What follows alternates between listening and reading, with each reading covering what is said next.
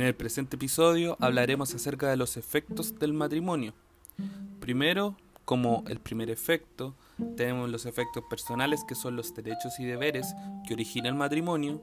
Y por otra parte tenemos los efectos patrimoniales del matrimonio, que son tanto que se pueden dividir tanto en el régimen primario, las capitulaciones matrimoniales y los regímenes económicos patrimoniales del matrimonio. Esto según la profesora Marcela Acuña. En cuanto a los derechos y deberes del matrimonio, pueden ser resumidos como el deber de fidelidad, socorro recíproco, ayuda mutua, respeto y protección recíproca, vivir en el hogar común, cohabitación y auxilio y expensas para la litis. Estos se encuentran regulados en el título sexto del Código del libro primero del Código Civil y que procederé a leer. Artículo 131. Los cónyuges están obligados a guardarse fe, a socorrerse y ayudarse mutuamente en todas las circunstancias de la vida. El marido y la mujer se deben respeto y protección recíprocos. Artículo 132. El adulterio constituye una grave infracción al deber de fidelidad que impone el matrimonio y da origen a las sanciones que la ley prevé cometen adulterio la mujer que yace con varón que no sea su marido y el varón casado que yace con mujer que no sea su cónyuge. Artículo 133. Ambos cónyuges tienen el derecho y el deber de vivir en el hogar común, salvo algunos salvo que a alguno de ellos le asistan razones graves para no hacerlo. Artículo 134. El marido y la mujer deben proveer a las necesidades de la familia común, atendiendo a sus facultades económicas y al régimen de bienes que entre ellos medie. El juez, si fuere necesario, reglará la contribución. Artículo 135. Por el hecho del matrimonio, se contrae sociedad de bienes entre los cónyuges y toma el marido la administración de, la de los de la mujer, según las reglas que se expondrán en el título de la sociedad conyugal. Artículo 136. Los cónyuges serán obligados a suministrarse los auxilios que necesiten para sus acciones o defensas judiciales.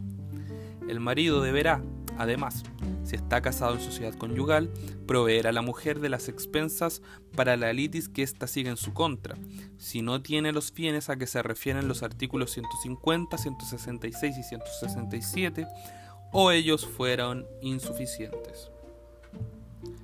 Artículo 137. Los actos y contratos de la mujer casada en sociedad conyugal solo, la obligan en los bienes que administre en conformidad a los artículos 150, 166 y 167.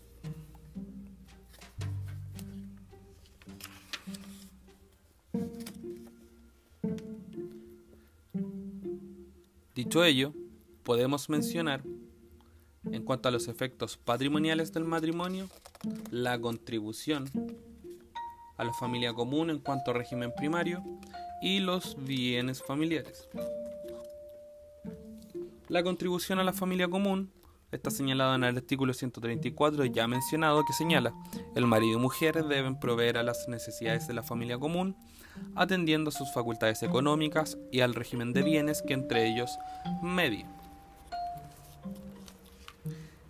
En cuanto a los bienes familiares, estos se encuentran regulados en el artículo 141 que señala el inmueble de propiedad de cualquiera de los cónyuges que sirva de residencia principal de la familia y los muebles que la guarnecen podrán ser declarados bienes familiares y se regirán por las normas de este párrafo cualquiera sea el régimen de bienes del matrimonio. Artículo 142 no se podrán enajenar o grabar voluntariamente, ni prometer grabar o enajenar los bienes familiares, sino con la autorización del cónyuge no propietario.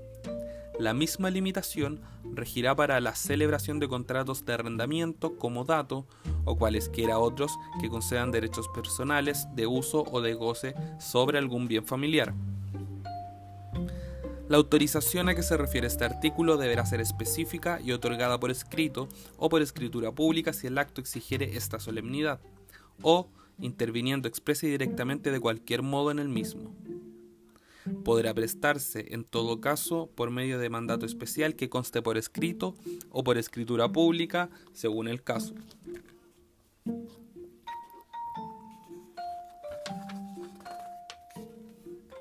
Los adquirentes de derechos sobre un inmueble que es bien familiar estarán de mala fe a los efectos de las obligaciones restitutorias que la declaración de nulidad origine. El artículo 147 señala, durante el matrimonio el juez podrá constituir prudencialmente a favor del cónyuge no propietario derechos de usufructo, uso o habitación sobre los bienes familiares. En la constitución de esos derechos y en la fijación del plazo que les pone término, el juez tomará especialmente en cuenta el interés de los hijos, cuando los haya, y las fuerzas patrimoniales de los cónyuges. Artículo 148. Los cónyuges reconvenidos gozan de beneficio de, de excusión. En consecuencia, cualquiera de ellos podrá exigir que antes de proceder contra los bienes familiares se persiga el crédito en otros bienes del deudor. Las disposiciones sobre la fianza se aplicarán al ejercicio de la, de a que se refiere este artículo en cuanto corresponda.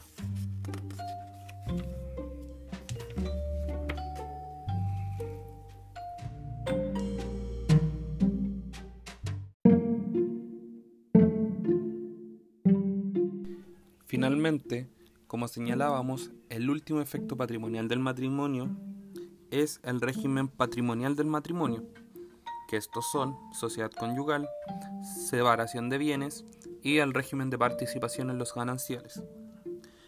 Ahora solamente haremos enunciación sobre cada una de ellas en qué consiste.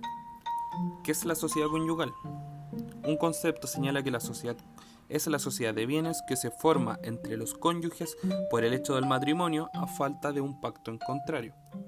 Una definición más elaborada señala que es una comunidad restringida de bienes que se forma entre los cónyuges por el hecho de contraer matrimonio y a falta de pacto en contrario donde la administración la tiene ordinariamente el marido y que en su disolución los cónyuges se reparten por mitades las ganancias que hubieran obtenido. Ahora, ¿qué es la separación de bienes como régimen patrimonial? Es aquel régimen que evita la reunión de patrimonios de los cónyuges, los desliga entre sí total o parcialmente, conservando así cada cónyuge los derechos de uso, goce y disposición sobre todos sus bienes, o una parte de ellos. ¿Qué es la participación en los gananciales?